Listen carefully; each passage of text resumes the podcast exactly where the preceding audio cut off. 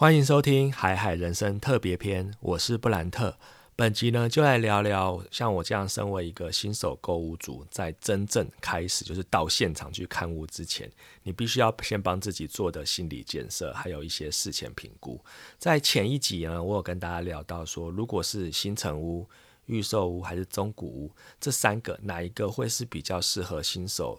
嗯去看的一个标的？呃，我的结论当然就是很。直接就是所谓的新城屋，因为你去新城屋的现场看的时候，你就可以知道它真正盖好的样子是什么样。然后呢，你可以到里面感觉所谓的空间感、格局，还有通风跟采光。所以当下你就可以很清楚知道说这个是不是你想要的。那其他两者呢，不管是新城呃预售屋，还是所谓的中古屋，它都有它各自的问题跟考量点。所以其实我不是很建议大家一开始就看这种比较高难度的挑战这样子。好，回到。本期的主题，其实呢，到我真正的开始看屋之前，我先在网络上做了很多的功课。我发现它真的比买一台相机或是买一台车子要难的非常非常多。因为在当时，我真的不知道，嗯，我要选择的物件是什么。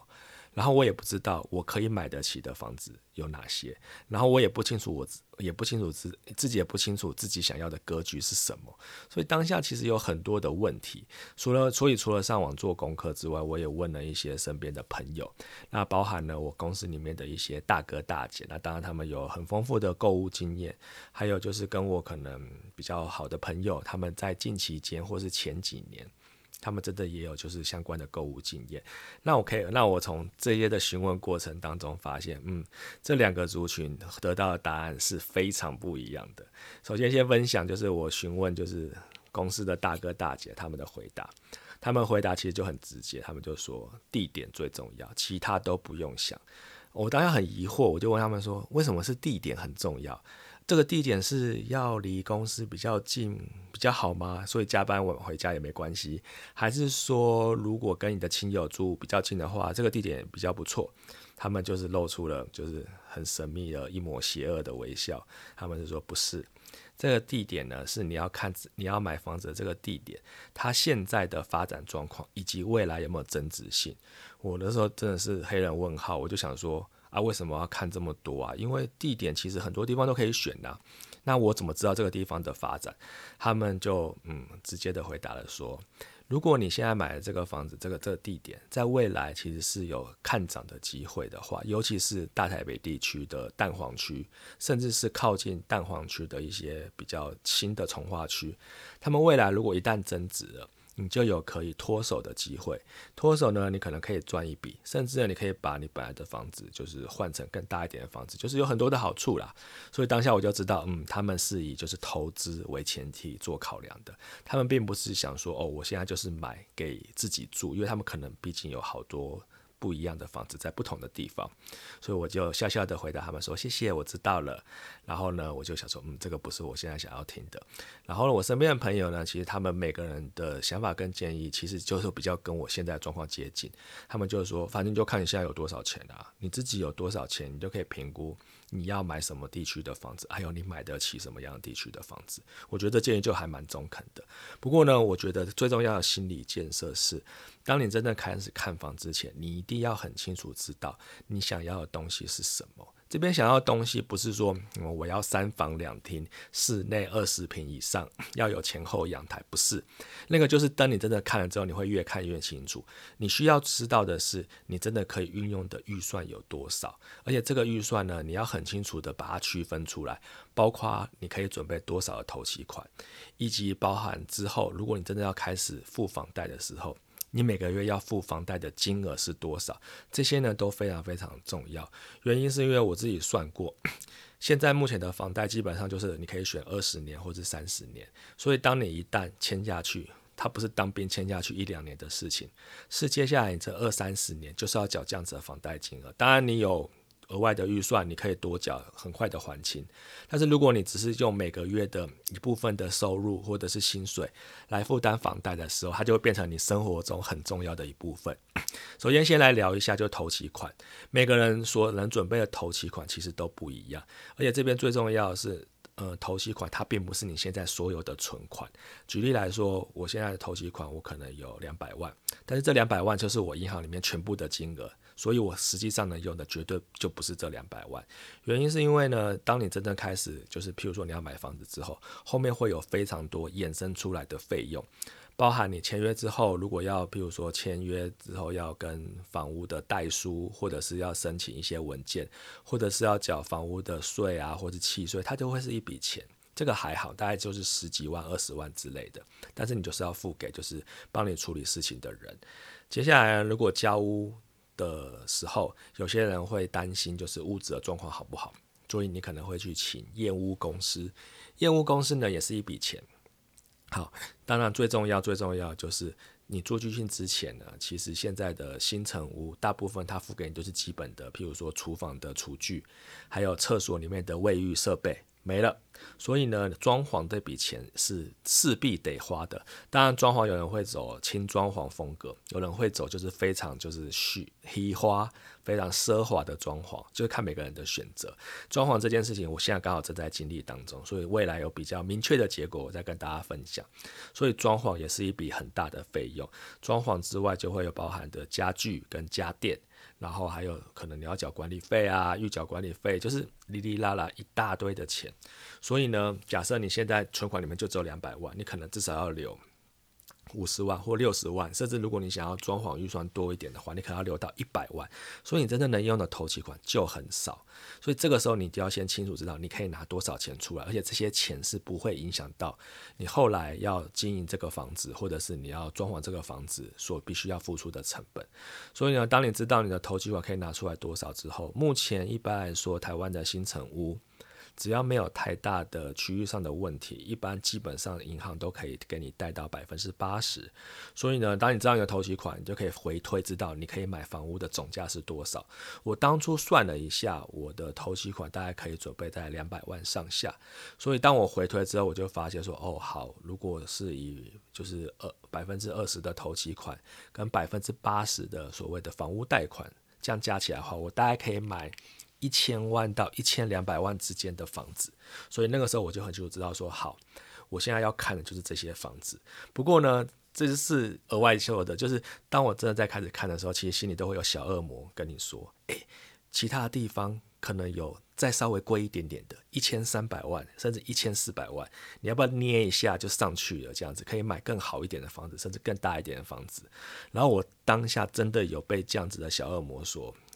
魅惑，所以呢，我也真的去看了现场，就是比我本来预算高出大一两百万的房子。然后我看完之后，发现对我捏不下去，因为你捏下去之后，影响的幅度是非常非常大的，包含你投几款，可能你要想办法从别的地方再申请出来，你后面的房屋贷款每个月的要缴的钱也会增加很多。所以我当下有清醒啊，所以我就告诉自己说，好，我还是要让我自己知道，我现在能看的就是这些，除非接下来我看屋的过程当中，我得到许多的意外之财。那就是额外的事情。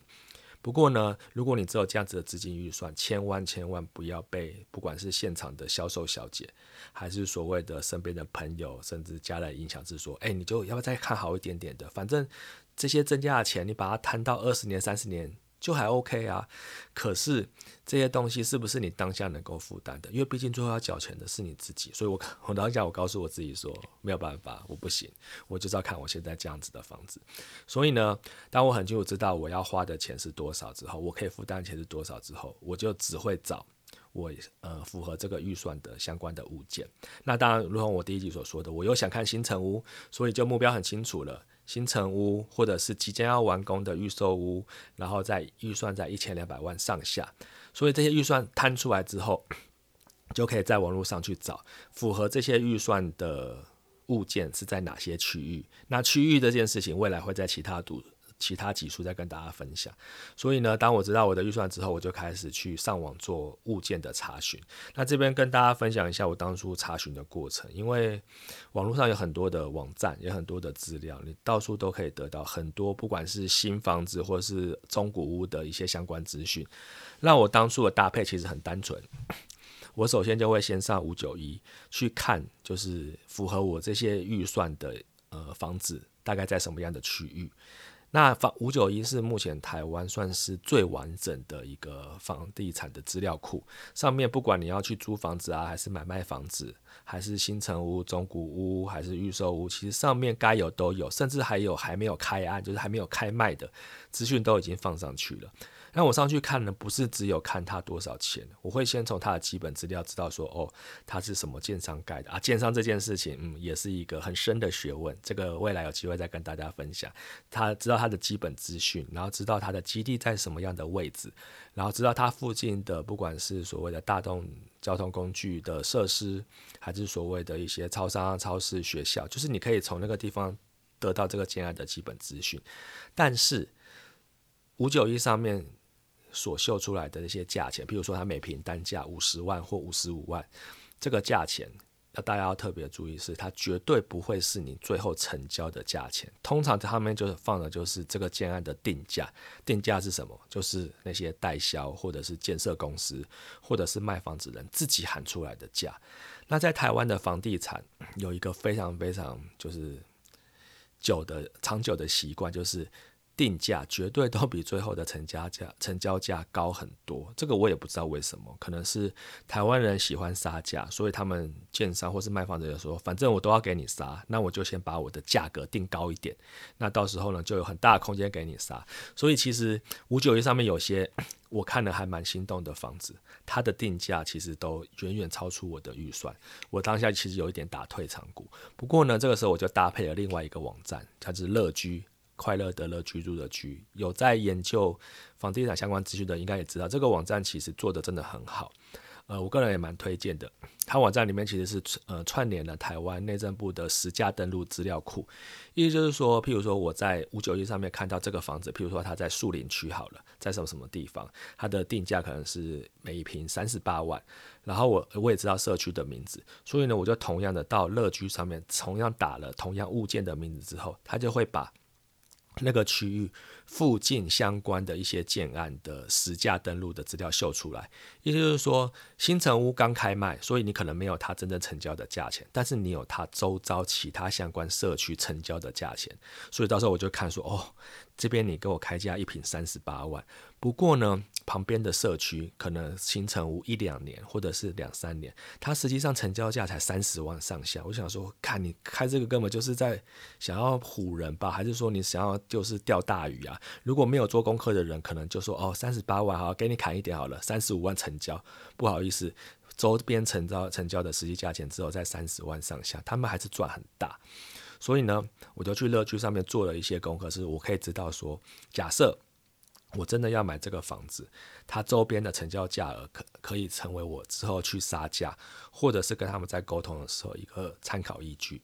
所以呢，参考实价登录的这个资讯真的非常重要。不过也有很多人说，其实实价登录你也没有办法百分之百相信它。这个我很同意，因为真的有心人士他们是可以去操作，就是这个区域的实价登录的，这个就是另外一个故事了。不过我自己给我自己的心理建设就是。因为我毕竟买这个房子是我自己要住，对我来说我就是自住用，我而且我是首购住，我并没有想说我买了，然后我之后要等它大涨，然后卖掉，然后赚一笔，没有，因为毕竟就是出发点不一样，所以我给我自己的心理建设是说，我只要确保我不要买贵了就好，即使没有买到最便宜的地呃的。价钱，或者是即使我觉得离最低点都还有一些的距离，但是我没有关系，因为毕竟只要我喜欢这个地区。我喜欢它的格局，喜欢整体的感觉，甚至周遭的环境。那我觉得其实不要买太贵，就是比一般的均价高很多。我觉得这就没关系。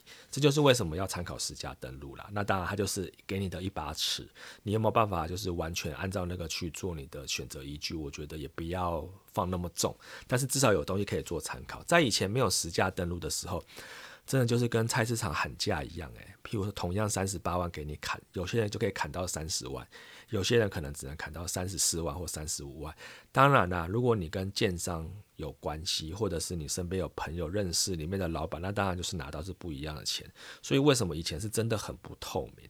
真的是不透明到一个极致，你就完全也不知道说我是买贵了还是买便宜的。人性就是这样子啊。虽然我没有想要投资，我也没有想要说就是我希望我可以买到最低点，但是我买了之后，我还是会心里会有一点奶油，是说我想要知道我身边的邻居大概买多少，就是还是会去比一下了。不过有时候现实就会把自己拉回来，就是说啊，你知道你也没办法做什么啊，人家也没有说什么买贵退差价这件事情，所以不管是溢价还是说砍价，这个是一个很深奥的学问。接下来我会再跟大家分享，就是未来我之后怎么去砍价的这样子。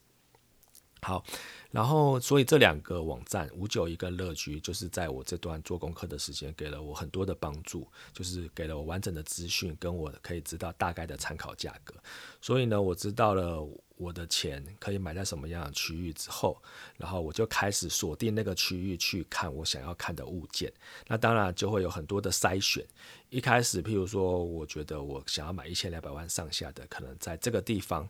然后它可能每平单价是，我举例好，可能每平是三十五万。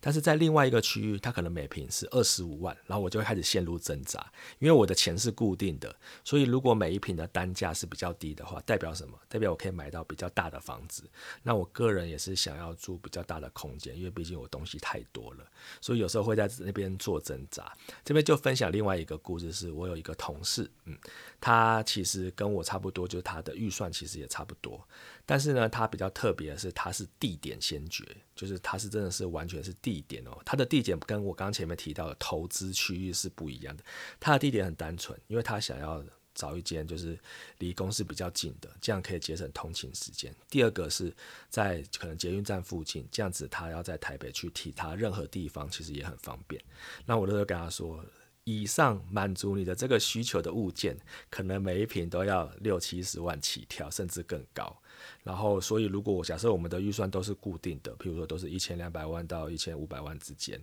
你可能买的瓶数大概就只有二十瓶上下，甚至更少哦。然后扣掉公设室内，可能就是十几瓶这样子。你 OK 吗？我我自己说我是完全没有办法接受的，因为真的太小啦。然后我同事就说没有，他可以接受，因为对他来说。这个只是一个，就是可以让他就是居住的地方，然后他觉得方便，还有生活便利，其实最重要的。然后至于里面小一点没关系，反正他现在也一个人，就是他可以很随性的安排他自己居住的环境。他又要买那么大，就是那也不是他所想要追求的，所以他有去开始看了一些一平六十万。一平七十万，一平八十万的房子，所以这就是跟我自己的看法是有非常非常大的差异。但是每个人的需求都不一样了，所以它就是地点先决这样子。另外还有一个我听过蛮有趣的，就是所谓的格局先决。那这个就是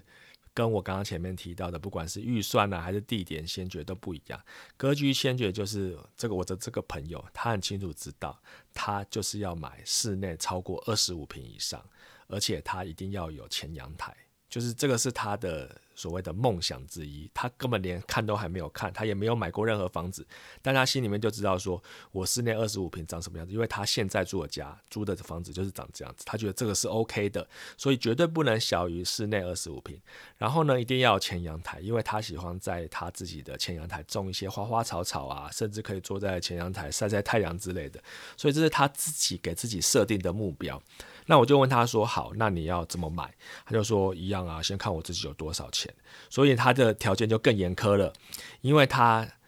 的钱是固定的，跟我刚刚前面算一样，可能就是一千两百万上下。但是它一定要室内有二十五平，但是你加公设上去的话，可能你的全幢总全幢大概就是四十平上下，然后还要有前阳台，所以呢，你的每平单价可能就是必须要在三十万以下，条件设的非常的严苛，所以在整个大台北地区，你要找的房子就非常非常的有限，他可能只能在某些特定的区域你才找得到。但他说没关系呀，因为他觉得。地点就是他可以接受，就是不要离大众交通公捷运或者譬如说公车站太远的地方。但是因为这个房子是他自己要住，他想要里面有舒服的空间，而且还要有自己喜欢的阳台，所以呢，他就说没有关系，住远一点我也无妨。但是呢，我就是想要买这样子的房子，这个就是他自己的考量。所以他也很清楚知道他的条件是什么，所以他要找的东西就很明确。所以呢，就是看符合他这样子的条件在什么样的区域，然后呢，哪一些的建案是。是可以满足他的需求，他就从那边去找。我觉得这也是一个蛮有趣的啦。好，那最后呢，要跟大家分享的是如何去评估，就是你每个月要付房贷的金额。因为其实我们前面已经算出来说，哦，你大概可以准备头期款，所以你就可以很清楚知道说，好，我的房贷预估是多少钱。但是这个很重要的是，你还是要去评估，是你每个月要付多少的房贷金额，才不会影响到你真正的生活。那这个边就是要看你自己是你要一个人承担这样子的房贷，还是你可以跟你的另一半。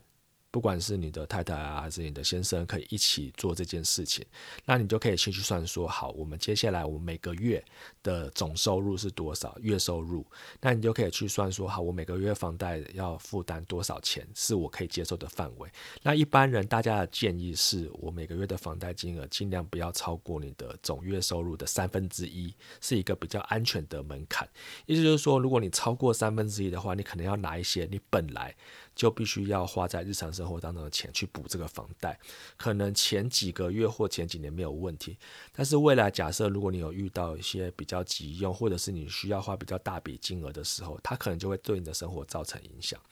所以呢，你就必须要去试算说，好，这样子的房贷金额每个月是多少钱？它在我每个月的总收入是多少钱？你自己可不可以接受？当然，也有些人会说啦，我他可以接受每个月多缴一些，因为他希望可以在短时间内把它还完。那你就可能选择的房贷的年限，比如说你就选择比较短，就二十年之内，这也没有问题。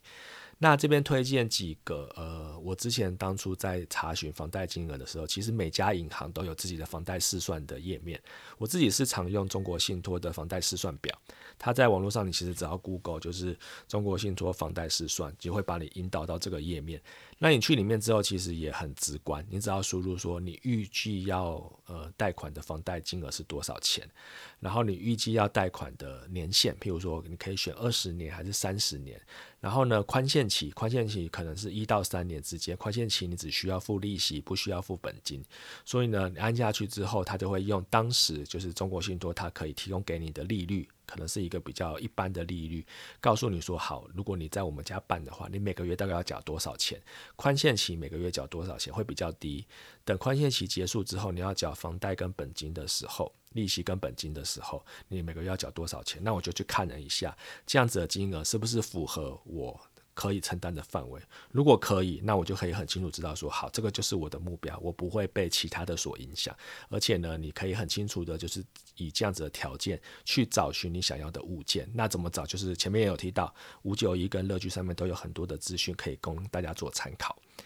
好的，以上就是本集的分享内容。如果刚好这些相关的资讯对你有帮助，那我会觉得非常非常的开心。如果大家喜欢我的内容跟节目的话，也欢迎订阅。然后呢，也可以帮我分享给你身边的好朋友。如果有任何需要讨论或者是想要跟我交流交流的，可以写信给我，或者是在我的节目下面留下评价。那我们就在下一集再探讨其他的相关内容喽。谢谢大家，我是布兰特，拜拜。